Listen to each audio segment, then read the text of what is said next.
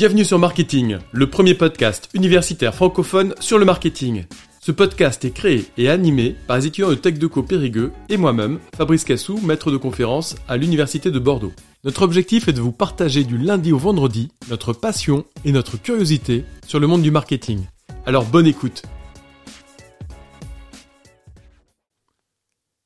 Cette interview a été réalisée dans le cadre d'un partenariat avec la French Tech Périgord Valley. Alors très bonne écoute alors bonjour, euh, merci de euh, nous accorder cette interview. On est très content de, vous recevoir.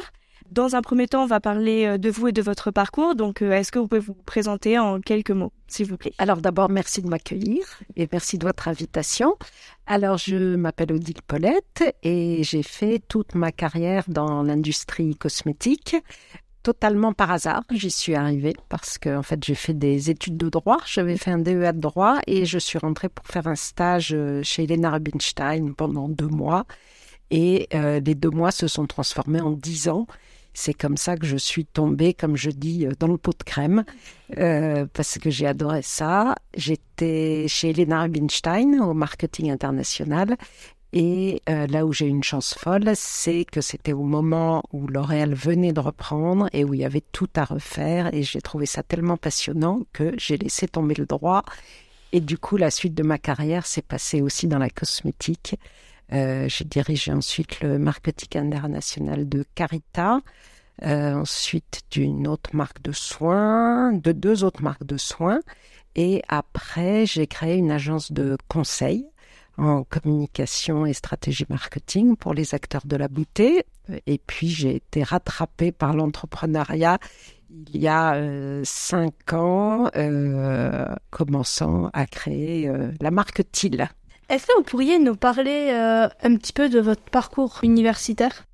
Alors, mon parcours universitaire, je vous disais, euh, cinq ans de droit, droit privé, droit civil, droit des affaires, donc absolument rien qui m'amenait au marketing et, à la cosmétique. Oui, voilà, c'est ce que j'allais dire. C'était intuitif. Ça a été vraiment un, concours complet de circonstances. Euh, et ça a été une opportunité, voilà, et un changement d'orientation en fait euh, en cours de route parce que je me destinais à être avocate je me suis retrouvée dans le marketing et dans la cosmétique. Et donc, ça a été compliqué de démarrer dans le marketing sans avoir un bagage euh, de formation derrière? Ah bah alors vraiment, j'ai tout appris euh, sur le tas, comme on dit, et, là où j'ai eu une chance folle, c'est que j'ai tout appris chez L'Oréal, qui est quand même, euh, je pense, une des meilleures écoles de, de marketing qui soit, et puis qui avait, et puis c'était très pratique évidemment. Euh, surtout au moment, euh, surtout à un moment de la vie d'une marque euh, qui venait d'être achetée et où tout devait être refait. Donc c'est vrai que j'ai tout appris en, enfin, en autodidacte en fait. Quelles sont les expériences ou les rencontres marquantes qui vous ont permis de saisir des opportunités professionnelles? Alors, ben, l'expérience marquante, donc, ça a été justement cette arrivée chez L'Oréal pour un petit stage de rien du tout et qui s'est transformé en, en, reconversion et, en dix ans euh, en dix ans dans le groupe. Donc ça, je pense que ça a été effectivement l'expérience la plus marquante. Et la deuxième expérience très marquante, c'est évidemment euh, l'expérience actuelle qui est euh, l'entrepreneuriat et la création, la création d'une marque. Si vous deviez faire une rétrospective de votre vie, quelle expérience ou quels échecs vous ont permis d'avancer? Si vous avez la possibilité de changer quelque chose, euh, est-ce que vous le feriez? Ça, c'est une question très compliquée. Euh, parce que je pense que tout est un cheminement, que ce soit dans la vie personnelle ou dans la vie professionnelle. Donc là où je suis aujourd'hui, je n'y serais probablement pas si je, n'avais pas fait tout ce parcours. ce qui est sûr, c'est que c'était pas du tout un parcours qui était euh, inscrit et, décidé, en fait, euh, puisque je vous dis, je, voulais être avocate euh, à la base. Donc ça a vraiment été une succession d'opportunités, de chances saisies, parfois de risques pris, voilà, qui, ont, qui ont fait ce parcours. Et du coup, vous regrettez pas du tout d'avoir laissé tomber cette carrière d'avocate? Des fois, vous vous dites, euh, moi, j'aimais beaucoup le droit, mais je reconnais que j'ai été vraiment passionnée par tout, tout l'univers que j'ai découvert euh, quand je suis arrivée euh, chez L'Oréal. Donc, et puis, il faut pas avoir de regrets. Je m'éclate dans ce que je fais, donc tout va bien. Donc, pour parler un petit peu de votre entreprise TIL, est-ce que vous êtes à l'initiative de cette marque? Alors, effectivement, je suis à l'origine avec ma sœur de la, de la création de la marque TIL. En fait, ben là aussi, ça a été un concours de circonstances, comme quoi dans la vie, c'est vraiment euh, un moment, un alignement des planètes euh, qui fait que les choses euh, s'enclenchent, se débloquent, avancent, etc. j'avais donc cette agence de conseil. Ma sœur avait aussi une agence de conseil. Moi, j'avais fait tout mon parcours dans la cosmétique. Elle avait fait tout son parcours dans le parfum, aussi au marketing. Mais donc, on était très complémentaires. Euh, si je puis dire. On en avait toutes les deux un peu assez de travailler pour les autres, euh, je reconnais. Et puis surtout, c'est à force d'entendre les gens qui venaient dans le domaine, parce que vous verrez que c'est une histoire de, terre et de domaine familial aussi, euh, c'est à force d'entendre les gens qui venaient chez nous et qui parlaient de nos tilleuls, de nos arbres, en disant oh, mais c'est incroyable, qu'est-ce qu'ils sont beaux, qu'est-ce qu'ils sont vieux, qu'est-ce qu'ils sont de bons, qu'est-ce que c'est apaisant, qu'est-ce qu'on dort bien, etc. À force d'entendre ça, on a commencé à regarder ces tilleuls d'un autre œil euh, et à s'y intéresser. Donc c'est là que je vous raconterai toute l'histoire euh, de Thiel. Et quand on a découvert que ces tilleuls non seulement faisaient du bien à l'esprit, parce que très apaisant, c'est la célèbre tisane, comme le sait tout le monde, mais aussi très bon pour l'organisme, parce que c'est un détoxifiant euh, reconnu de l'organisme, le parfum qui était divin, et donc on a enquêté sur la peau, ses vertus sur la peau, on a fait faire euh, toutes les analyses euh, sur les arbres, et là on a découvert que c'était aussi un formidable concentré de molécules bienfaitrices pour la peau. Et en fait, c'est là où on s'est dit, bon, cet arbre, il fait du bien au corps, à l'esprit, à la peau, il sent bon, il pousse chez nous, c'est notre métier. Bah, il faut qu'on fasse quelque chose de ça avec toute notre expertise. Euh, C'était comme une évidence. dommage. ça a été comme une évidence. Et un jour, on en a parlé. D'ailleurs, c'est amusant le, mot que vous prononcez. Un jour, on en a parlé euh, au patron d'Hermès, pour ne pas le citer. On racontait l'histoire de Thiel et il nous répond Ah non, mais en fait, votre truc, ça a la magie de l'évidence.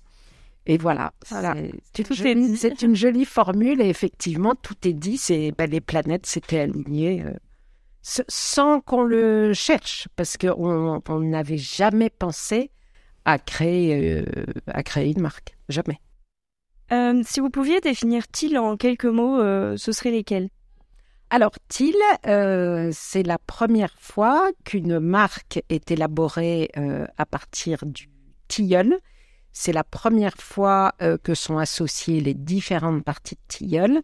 Tout ça pour créer une marque qui est apaisante, régénérante et qui est, euh, bienfaisante à la fois pour la peau, le corps et l'esprit.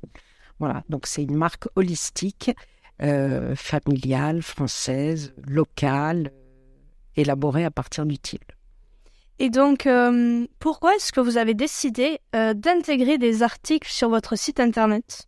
Bah, Parce que nous, ça nous paraît évident que TIL, ce n'est pas seulement des produits, c'est pas seulement euh, une marque, c'est aussi tout un univers, tout un environnement, un style de vie, un art de vivre, et qu'on a envie de raconter plein de choses parce que, bah, parce que le TIL s'y prête, la Dordogne s'y prête.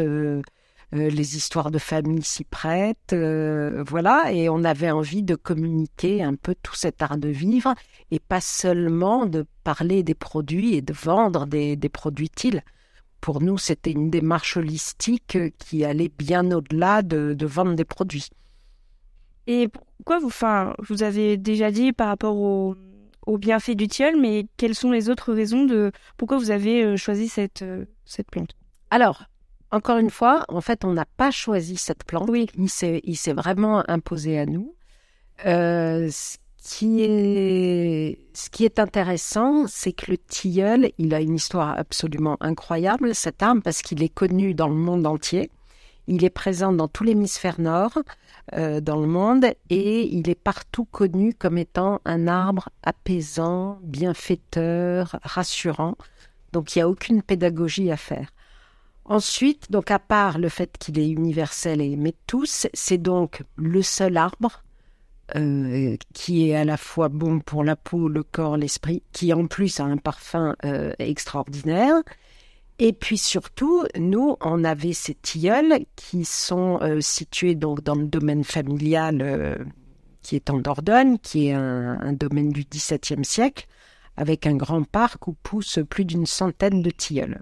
Et euh, ces tilleuls, ils ont entre 150 et 200 ans. Donc, ils sont en plein euh, épanouissement, force de l'âge, euh, etc. Ils n'ont jamais eu de subi de traitement de la part de la main de l'homme. en fait, c'est comme s'ils étaient à l'état sauvage. Et donc, ils ont une, activité qui est, qui est extrêmement, extrêmement puissante. Et le tilleul n'a jamais été utilisé, euh, n'a jamais été utilisé en cosmétique, à part de façon très ponctuelle. Euh, la cosmétique a pu utiliser des fleurs de tilleul, mais d'abord à des doses infinitésimales, juste pour avoir l'argument marketing qui est euh, le tilleul apaisant. mais c'est tout. Mais ça n'a jamais été le socle d'une marque. Et surtout, personne n'a jamais reconstitué l'activité de l'arbre en entier, euh, qui est ce qu'on a fait nous en associant donc différentes euh, parties de l'arbre. Voilà, mais donc seul le tilleul se, se prêtait euh, oui. à cet exercice et encore une fois, il s'est imposé à nous et c'est lui qui a guidé toute la création de la marque. Ça n'a pas été l'inverse. Ça n'a pas été une marque créée en se servant du tilleul, ça a été un arbre qui a donné naissance à une marque. D'où votre nom de marque aussi, du coup, qui a été une évidence euh, finalement. Oui, absolument. Et til, ça veut dire tilleul en vieux français d'ailleurs. Ouais, ah, super. Oui, il y a beaucoup de noms euh, qui commencent par til, euh, de, de domaines, de vins, de, de, plein de choses, de lieux, de villages qui, qui utilisent til. Alors c'est la tirée, til avec un H sans H. Enfin bon, bref. Donc ça regroupe un ça peu tout l'univers français. Et vous nous avez parlé un petit peu de ses débuts, donc euh, vous avez euh, travaillé avec votre sœur. Oui. Mais euh, du coup, est-ce que ça n'a pas été un petit peu difficile de travailler en famille? Alors, nous, on est, on est trois sœurs en fait. Il y a donc ma sœur Sylvie avec qui je suis associée. Il y a une troisième sœur qui s'appelle Dominique avec qui nous sommes associés aussi, mais elle n'est pas opérationnelle dans la marque parce qu'elle est artiste peintre donc elle a d'autres euh, compétences et, savoir-faire. Mais on a toujours été toutes les trois très fusionnelles. Et puis cette maison, ce domaine en Dordogne est une maison de famille euh, où nous passons euh, pas mal de temps toutes les trois depuis notre enfance. donc voilà, on est plutôt une famille tribale, si je puis dire. Alors c'est vrai que bah, ça a des avantages et des inconvénients, hein, évidemment. Euh, travailler en famille, ça a l'avantage bah, qu'on se connaît très bien, quand même, euh, qu'on peut se balancer euh, tout ce qu'on veut sans. non, mais je veux dire, voilà. Oui, c'est vrai. sans que ça ait des conséquences. on se dit les choses clairement. donc, ça, ce sont des avantages. Les inconvénients, bah, les inconvénients, c'est vrai que c'est on mélange la vie personnelle, la vie familiale, la vie professionnelle. Euh, voilà, donc de temps en temps, on a envie de prendre un peu d'air, euh, ou on se frite, ou voilà, mais, mais comme partout et tout le monde. Et au final, c'est plutôt génial de créer un truc, euh, de créer un truc ensemble et d'avoir une passion commune. Pourquoi avoir fabriqué des produits à 96% d'origine naturelle? Alors, d'abord, ils sont pas tous à 96%. Il y en a à 99%. En fait, c'est le plus bas qui est à 96%. Alors nous, on tenait beaucoup à la naturalité. D'abord parce que c'est toute l'histoire de Thiel. Je veux dire, c'est un arbre, euh, le tilleul, euh, qui, qui pousse dans, qui grandit dans notre euh, domaine familial. C'est en plein cœur du parc naturel régional Périgord-Limousin. Il n'était même pas envisageable euh, de faire des produits qui n'étaient pas naturels. Et puis franchement, aujourd'hui, lancer une marque sans, que ce soit des produits naturels, ça, ça, ne nous venait même pas à l'esprit. Nous, ce à quoi on tenait énormément, en revanche, c'était à la naturalité, mais sans faire aucune concession sur la sensorialité et sur l'efficacité. Voilà, donc tout le développement de TIL a vraiment été euh, d'avancer sur ces trois euh, sur ces trois piliers qui sont pas toujours faciles euh, à associer d'ailleurs. Mais je pense qu'on a bien réussi. Parlant euh, de ce sujet, est-ce que vous pouvez nous expliquer votre démarche euh, éco-responsable?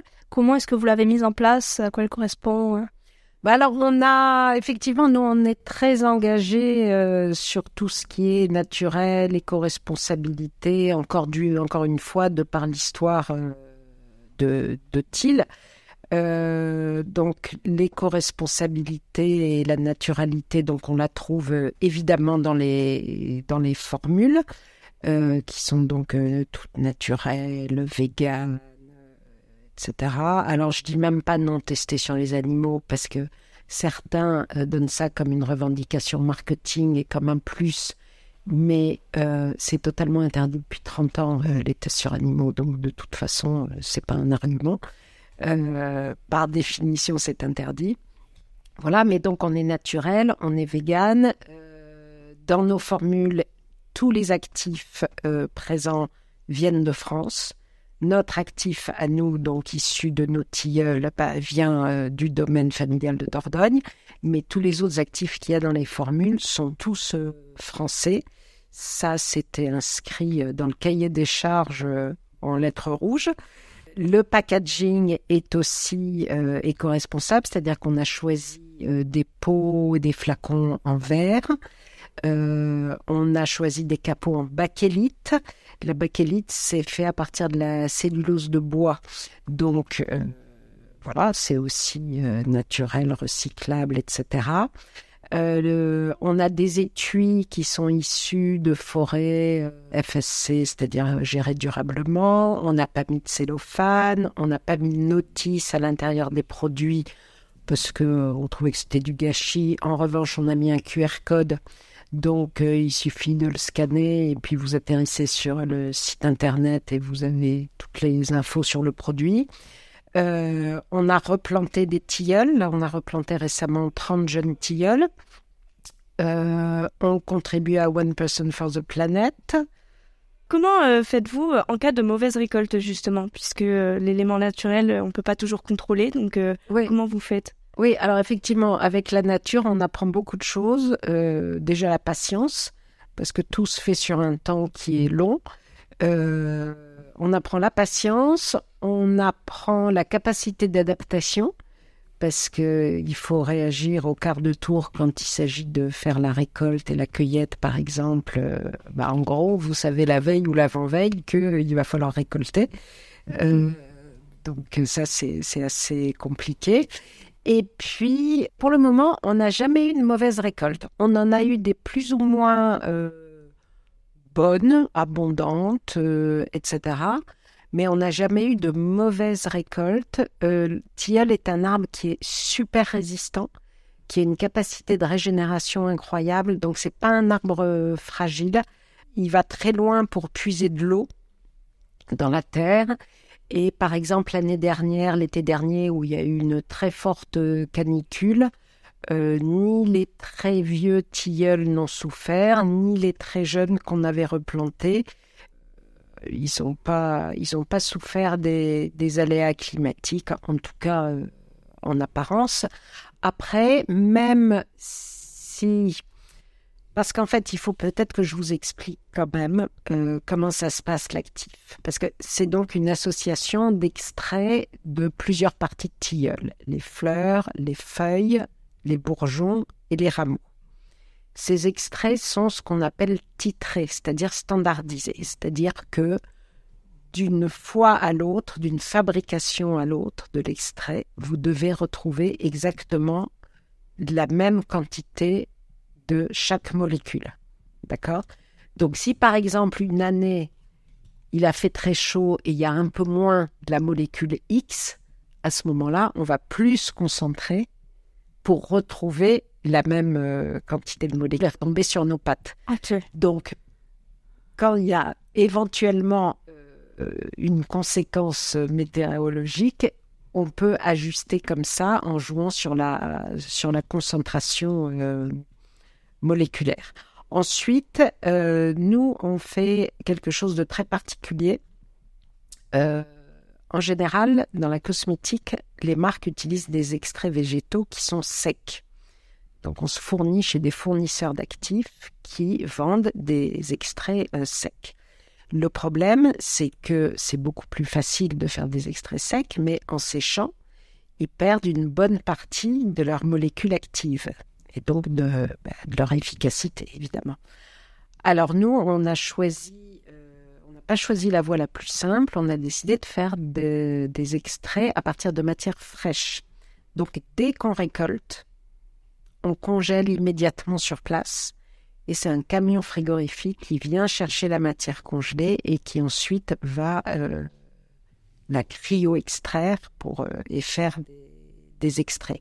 Mais donc c'est aussi une façon, pour répondre à votre question, c'est aussi une façon d'avoir une top qualité euh, de, de nos tilleuls en les utilisant frais. D'accord, ça conserve tous les biens. Ah ben en fait, quand vous congelez, aussitôt cueilli, aussitôt congelé, et donc ça fige, euh, ben ça fige l'intégrité euh, de toutes les molécules, et, donc vous retrouvez ensuite l'activité de, la matière fraîche. D'accord. Et donc toute la partie production se fait en Dordogne? Alors, absolument, toute la partie production se fait en Dordogne. Nous, on ne produit pas. Nous, on récolte euh, chez nous euh, donc les différentes parties de tilleul. Et ensuite, ça part dans un laboratoire de biotechnologie euh, végétale qui donc transforme ça en actif. Ensuite, tout ça part dans une usine de cosmétiques, une usine de production en Dordogne, à Saint-Astier. Et là, c'est eux qui produisent, produisent les, produits. Les produits, du coup, tout ce qui est packaging aussi, du coup Absolument. Ils conditionnent, euh, etc. Et après, comment, enfin, dans quel canaux de distribution vous les, vous les vendez? Vous, Exclusivement sur le site internet? Non, pas du tout. Alors, on est une marque omnicanal, c'est-à-dire qu'on est à la fois sur notre site internet, euh, timetime.com, et puis, on est sur des sites internet euh, d'autres euh, d'enseignes comme euh, Beauty Success, comme Nocibé, etc. Et on est en distribution physique aussi. Pour le moment, on est dans une trentaine de points de vente. On a lancé il y a 15 mois. Hein. Donc, c'est assez récent. On est dans une trentaine de, de points de vente, notamment Beauty Success. Euh, donc euh, très très sud-ouest, mais on a ouvert aussi euh, dans la région parisienne, on a ouvert aussi en, Bretagne, dans le sud, etc. Et puis on va, on ouvre un grand magasin parisien là dans un mois et demi. voilà. Et petit à petit, donc la priorité de cette année, c'est donc de renforcer notre présence physique en France et de démarrer l'export mais donc toujours dans une distribution sélective, euh, type parfumerie grand magasin. Ok, donc vous serez jamais présent dans les grandes distributions Non.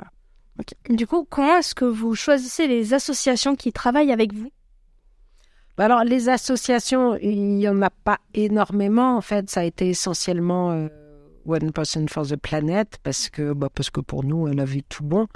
Euh, donc euh, ça nous a paru une évidence dès le départ euh, d'aller contribuer, même dans une modeste mesure, parce qu'au début forcément c'est modeste, hein, 1%, mais ça nous a paru évident de contribuer. Après, nous, on est très demandeurs de faire travailler notamment tout le tissu local. la Dordogne et on est à l'écoute de toute association qui aurait des choses à nous proposer des partenariats. Euh. Est-ce que vous pouvez nous en dire plus sur le Nutri-Cosmétique Ah oui, alors la Nutri-Cosmétique, en fait, euh, c'est le nom compliqué pour dire complément alimentaire. D'accord. Voilà. Euh, alors ça, franchement, ça a été un peu une galère. Parce que nous, notre métier, c'était la cosmétique et le parfum. C'est vrai que les compléments alimentaires, euh, je reconnais, on connaissait pas bien, c'était pas notre métier, et la législation, en plus la réglementation est infernale. Euh, mais il nous paraissait impossible de lancer une marque euh, élaborée à partir du tilleul sans avoir bah, toute une partie des, des, propriétés inouïes du tilleul sur l'organisme. et donc ça, ça passait forcément par quelque chose à ingérer. Alors nous, ce qu'on voulait pas, c'était avoir des compléments alimentaires sous forme de comprimés ou de gélules, c'est-à-dire d'avoir un geste un peu médical, parce que vraiment tous les produits sont bâtis euh, sur euh, de la sensorialité.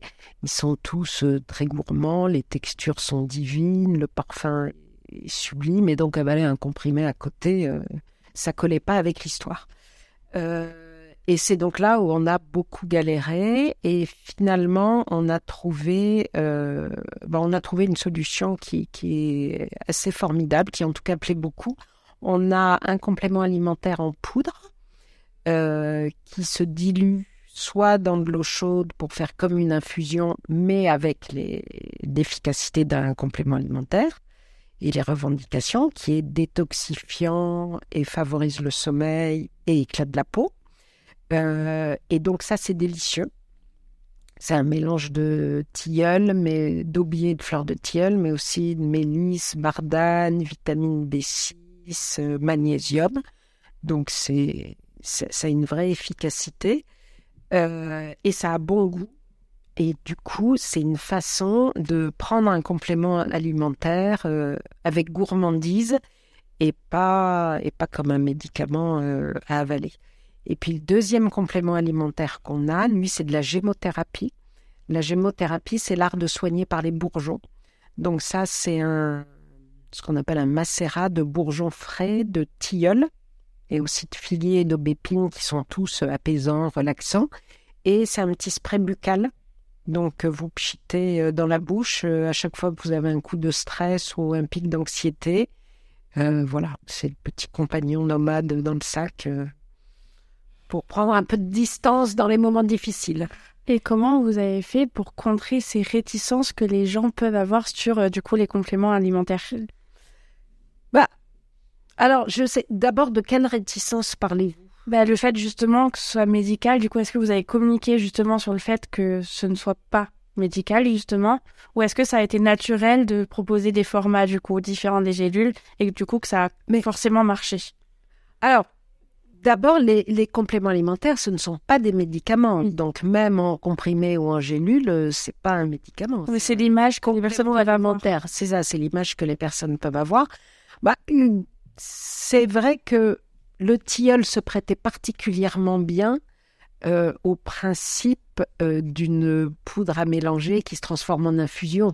En fait, parce que l'infusion tilleul, elle est tellement connue depuis tellement de décennies ou de siècles euh, que je suis pas sûre qu'on aurait pu faire ça avec n'importe quelle plante ou arbre, mais en tout cas avec le tilleul, c'était c'était plutôt une évidence.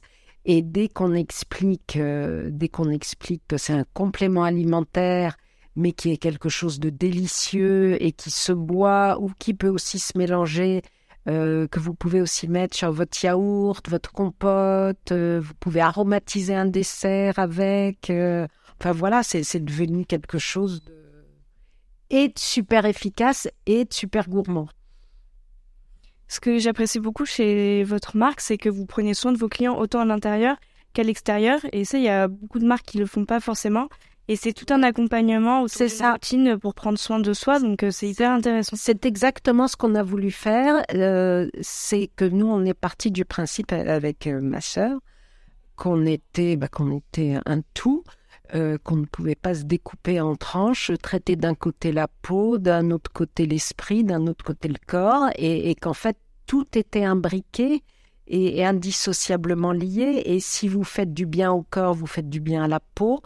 Euh, et vice versa, euh, si vous avez l'esprit calme, ben, vous dormez mieux, ça se voit aussi sur la peau. Enfin, je, je veux dire, c'est vraiment un cercle vertueux et, donc nous, on était très attachés à cette démarche qu'on appelle in and out, c'est-à-dire où on, où on prend soin de, de l'intérieur et de l'extérieur et de l'esprit. C'est pour ça qu'on a fait ces trois axes, un axe, un axe peau, donc la cosmétique, un axe organisme, les compléments alimentaires, et un axe esprit, le parfum. Du coup, pourquoi vous avez fait appel à des euh, grands parfumiers? Euh, L'avantage d'une certaine maturité, si je puis dire, d'avoir fait tout son parcours dans, dans un secteur, c'est qu'on a un écosystème et un réseau qui, évidemment, est, est important. Euh, c'est vrai qu'on alors on connaissait Francis Kurjan, qui est donc le nez euh, qui a fait euh, l'eau de toilette Thiel, l'eau qui enlace. Euh, Francis Kurjan, je ne sais pas si vous le connaissez de nom. C'est un des cinq parfumeurs, un des cinq nez mondiaux les plus célèbres, qui a fait tous les grands succès internationaux qu'on connaît, commençant par le mal de Jean-Paul Gaultier, c'est lui. Euh, il a créé sa maison, sa propre maison de parfum qui s'appelle Maison Francis Kurdian il y a une douzaine d'années, qui a tellement bien marché euh, qu'elle a été reprise euh, par LVMH. Donc maintenant, il travaille pour sa maison au sein de LVMH et il a un tel talent que depuis un an et juste après avoir fini le parfum de Thiel, il a été nommé directeur de la création parfumée de Dior. Donc, euh, inutile de vous dire que c'est euh, ouais, quelqu'un euh, d'un talent inouï. Pourquoi on a fait appel à lui? Alors, bon, d'abord, ça facilite, on le connaissait, et depuis longtemps, parce que ma sœur, dans son parcours professionnel dans le parfum, a eu l'occasion de travailler plusieurs fois avec lui. Euh, c'est quelqu'un d'éminemment euh, ouvert et, bienveillant. Et il était déjà venu dans le domaine en Dordogne qu'il aimait beaucoup. Et il a été très touché par l'histoire. Euh, et il nous a donné, nous a donné son accord pour, pour faire l'eau de toilette TIL, l'eau qui en lâche, juste dingue. Et voilà, c'est c'est un, cadeau et un honneur euh, immense euh, qu'il nous a fait. Et maintenant, désormais, du point de vue de la cosmétique, avec qui vous vous êtes entouré euh, pour bah, faire vos produits? Alors, pour la cosmétique, on a donc travaillé pour mettre au point l'actif, qui est donc notre actif exclusif fait à partir de nos tilleuls. On a travaillé avec le leader de la biotechnologie végétale en France, qui s'appelle GreenTech. On a travaillé avec un laboratoire de formulation euh, qui ne fait que des formules naturelles et des formules bio. Et on a fait tout cela accompagné et sous la houlette d'un grand monsieur de la cosmétique qui s'appelle Lionel de Benetti et qui a été le patron de la R&D du groupe Clarins pendant 35 ans. Voilà, et donc on a réussi avec ces avec ces, experts euh, à faire une gamme de cosmétiques ben, à la fois euh, ultra naturelle, euh, ultra sensorielle et ultra efficace. quelle place occupe le marketing dans votre stratégie d'entreprise? Ah ben, comme partout, une place énorme. une place énorme avec quand même une, une nuance de taille c'est évidemment une, place énorme, mais en même temps, c'est un marketing qui est très authentique et sincère, euh, non pas qu'il ne le soit pas d'une façon générale, mais disons que là, il l'est particulièrement parce que, euh, bah parce qu'en fait, ce sont euh, nos tilleuls, notre famille, notre maison de famille, et que donc on n'a rien à inventer et rien n'a créé de toute pièce, que l'histoire, elle est là, elle existe, elle est d'une richesse euh, incroyable. Et du coup, euh, le, marketing, en partie, il se fait tout seul. Après, c'est plus euh, comment le communiquer. comment avez-vous établi votre stratégie de communication pour mettre en avant ce savoir-faire, justement?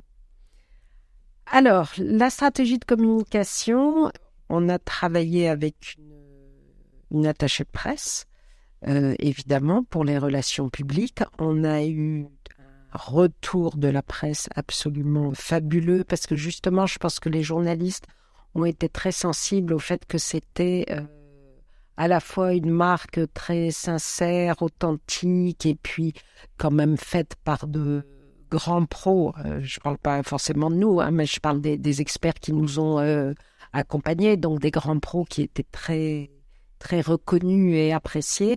Et euh, elles ont toutes dit, ben oui, que c'était un vent de fraîcheur dans l'océan de nouveautés dont elles étaient dont elles étaient abreuvées. Donc ça, c'était côté RP.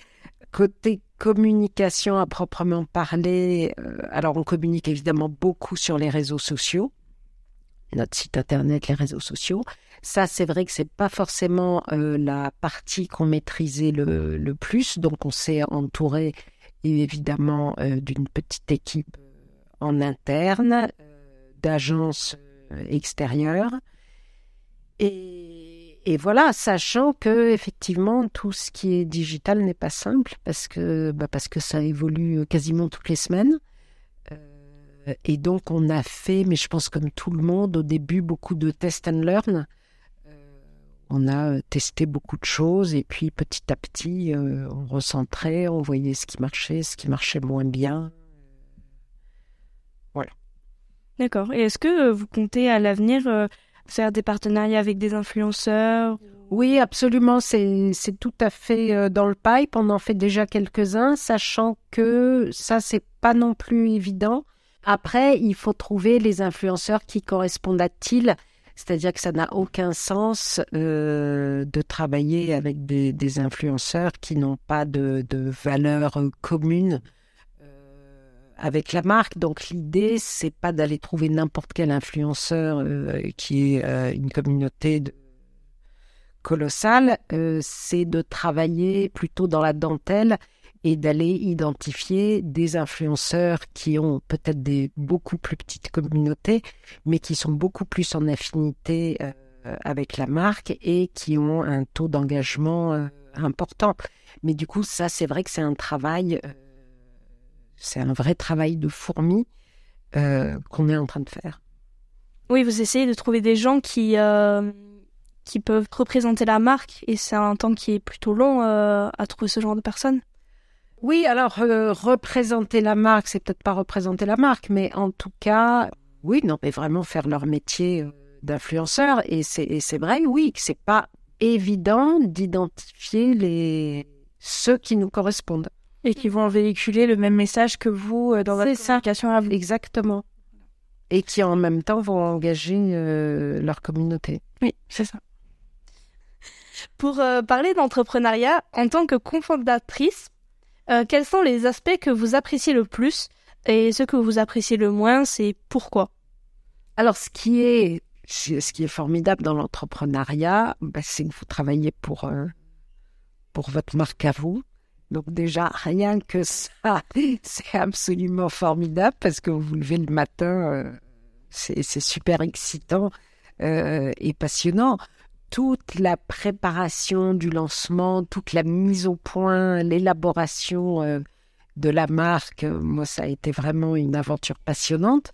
Euh, j'ai découvert, et ma sœur aussi, on a découvert en fait plein de domaines euh, qu'on ne connaissait pas du tout. Donc on a appris énormément de choses parce que c'est vrai que quand vous êtes salarié, euh, faire une levée de fonds par exemple, très abstrait. Donc il y a beaucoup de choses très excitantes, très nouvelles, très enrichissantes. Et puis, et puis comme partout, il y a des choses barbantes. Dire tout ce qui est le quotidien administratif des choses comme ça. Enfin bon, il y a, peut-être des gens qui, adorent. Hein. Moi, c'est vrai que c'est pas, c'est pas forcément, euh, c'est pas forcément mon truc.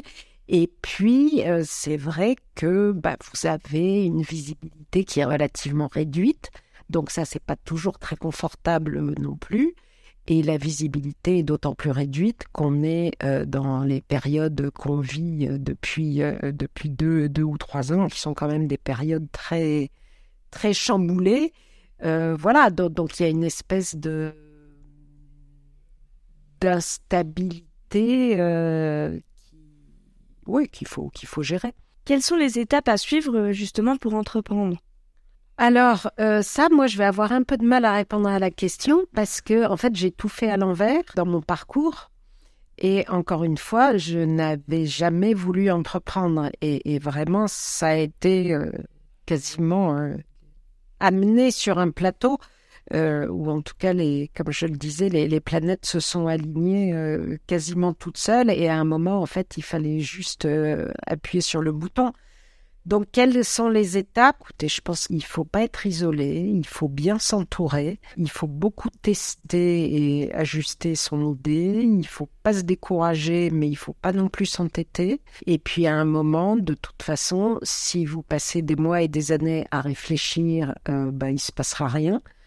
Euh, et donc, à un moment, il faut y aller, il faut foncer, et puis mais, mais c'est vrai que c'est, un, je reconnais, c'est un parcours d'obstacles à, franchir. Alors, après, ça dépend des entreprises, du type d'entreprise que vous lancez. Mais dès, dès qu'il y a de la production, par exemple, euh, du produit et de la production, c'est forcément plus compliqué que si vous ouvrez votre entreprise de conseil. Vous ne prenez aucun risque, finalement. L'entrepreneuriat est plus risqué. Est-ce que c'est accessible à tout le monde? De monter son entreprise euh, à partir d'une idée en fait, je ne sais pas si tout le monde euh, est fait pour ça. Je pense qu'il y a des gens qui ont besoin, par exemple, de d'une grande sécurité. Euh, ben, il faut pas choisir l'entrepreneuriat parce que. Et c'est des risques. Hein. Ben voilà. Donc, je ne suis pas sûre que qu'on vienne à toutes les personnalités.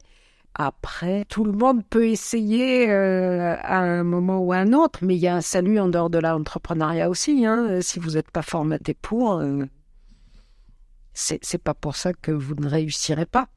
Comment savoir si cette idée est assez pertinente ou innovante? Ah ben alors ça, il faut vraiment la tester. Il faut rencontrer du monde, il faut la, la, la, la présenter, faut essayer de trouver des gens qui sont un peu des, des coachs ou des, ou des mentors ou, ou voir euh, l'idéal, c'est de voir des investisseurs, par exemple, qui eux vont recadrer et vous donner des conseils euh, avec leur vision investisseurs et leur euh, vision financière. Donc vous, vous avez mis beaucoup de temps à tester notamment bah, du coup la fabrication de vos produits avant de vous lancer. alors ça, on a mis beaucoup de temps à développer euh, les produits parce que euh, c'est ce que je vous disais, on s'était mis la barre, euh, la barre haute avec, en ayant notre principe actif, en utilisant de la matière fraîche. On a développé toutes les formules de A à Z, alors que souvent il y a de jeunes marques qui se lancent en prenant des produits en marque blanche, c'est-à-dire des produits qui existent déjà et puis juste mettre leur et, et voilà c'est ça. etc nous on est vraiment parti de la case départ sur absolument tout et on a tout fait dans les règles de l'art.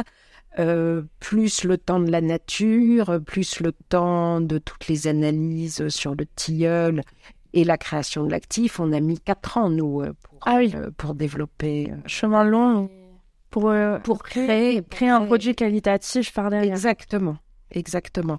Donc pendant ces quatre ans, euh, effectivement, on a rencontré euh, beaucoup de monde. Et puis les deux dernières années, ou la dernière année, euh, là, ça a été plutôt consacré à la recherche de fonds et à avoir, avoir des, des, business angels, des investisseurs, etc. Mais pour ça, il fallait déjà qu'on ait quelque chose, qu'on ait quelque chose à leur présenter d'un peu concret. Qu'est-ce qui vous a poussé à intégrer la French Tech Périgord Valley et euh, quels sont vos objectifs euh, principaux? C'est vrai que je ne connaissais pas euh, au tout début et c'est Natalia Hérault qui, m'en a parlé en fait et je suis rentrée je suis rentrée tout de suite parce que d'abord je pense que le tissu local est quelque chose d'absolument essentiel. En tout cas, pour nous, il l'était parce que vraiment, le, le cœur de, l'histoire de Thiel, c'est la Dordogne. Donc, il n'était pas envisageable de ne pas, de pas faire partie euh, de, de ce réseau euh, local. Euh, et puis, effectivement, tout ce qui est mise en contact, réseau, etc., avec le, le, régional et avec des startups et qui parlent d'innovation, etc., euh, ça avait toutes les, toutes les qualités pour qu'on en, pour qu'on en fasse partie. Et ce que j'en attends, c'est c'est ça, c'est aujourd'hui, ça c'est un magnifique. Qu'est-ce qu'apporte la French Tech Périgueux Valley pour votre entreprise? Elle apporte un soutien, ce qui est absolument formidable. Voilà, elle apporte un soutien, elle apporte une visibilité, euh, un accompagnement. Donc c'est c'est top de se sentir euh, intégré et soutenu comme ça. Et donc ça fait longtemps que vous êtes euh, en lien avec eux? Ça fait 18 mois, je dirais. Pourquoi vous soutenez la croissance des startups aujourd'hui? Alors moi, je trouve que c'est super important et d'avoir un réseau et d'avoir de la solidarité. Je pense que euh, le côté euh, chacun pour soi et surtout on révèle rien, on dévoile rien, euh, etc. Ça c'est vraiment très ancien monde. Et voilà, je veux dire aujourd'hui on est dans l'ouverture, la transparence, plus fort ensemble. Et je vois on avait il y a, il y a 15 jours là un pitch sur TIL où on était avec deux autres startups à Périgord Développement et H24, l'incubateur.